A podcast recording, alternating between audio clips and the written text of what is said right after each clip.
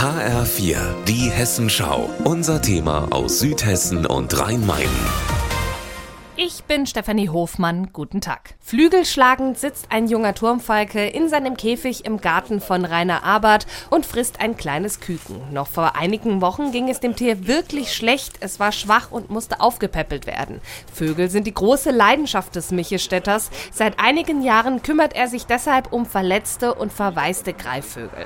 Dazu gekommen ist er durch einen Bussard, den er vor 30 Jahren angefahren hat. Er ist mir gegen VW-Bus geflogen und das war der erste erste Bekanntschaft. Er war dann ein paar Tage bei uns im Wohnzimmer und dann später eine Voliere eine gebaut, weil der musste ein Jahr bei mir bleiben. Da jetzt im Frühling wieder vermehrt Greifvögel unterwegs sind und auch Junge schlüpfen, werden sich die Volieren von Rainer Arbeit in den kommenden Wochen wieder füllen. Oftmals melden sich Privatleute und Organisationen bei ihm, weil sie ein Tier finden, das sich auffällig verhält. Die Leute laufen bis auf zwei, drei Meter an dem, an dem Vogel vorbei und der fliegt nicht weg. Und manche Leute registrieren das und sagen, hm, da stimmt was nicht.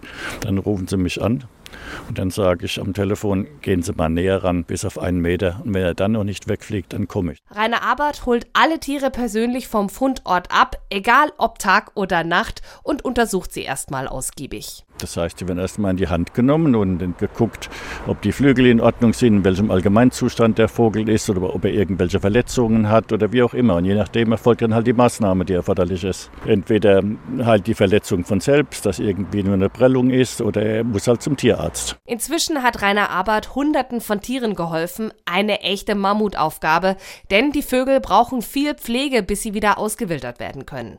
Ganz wichtig ist dabei, dass sie wieder stabil fliegen können. Und dafür baut Rainer Abert aktuell ein zweites, rund 10 Meter langes Fluggehege in seinem Garten. Das ist nötig, weil ich, wenn ich eine Voliere habe und habe einen Bussard und habe einen Turmfalken, und beide müssen fliegen lernen, funktioniert nicht.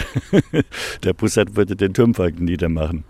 Also brauche ich mehrere Möglichkeiten, wo ich die Tiere unterbringe. Das kostet natürlich neben Futter und Tierarzt eine Menge Geld.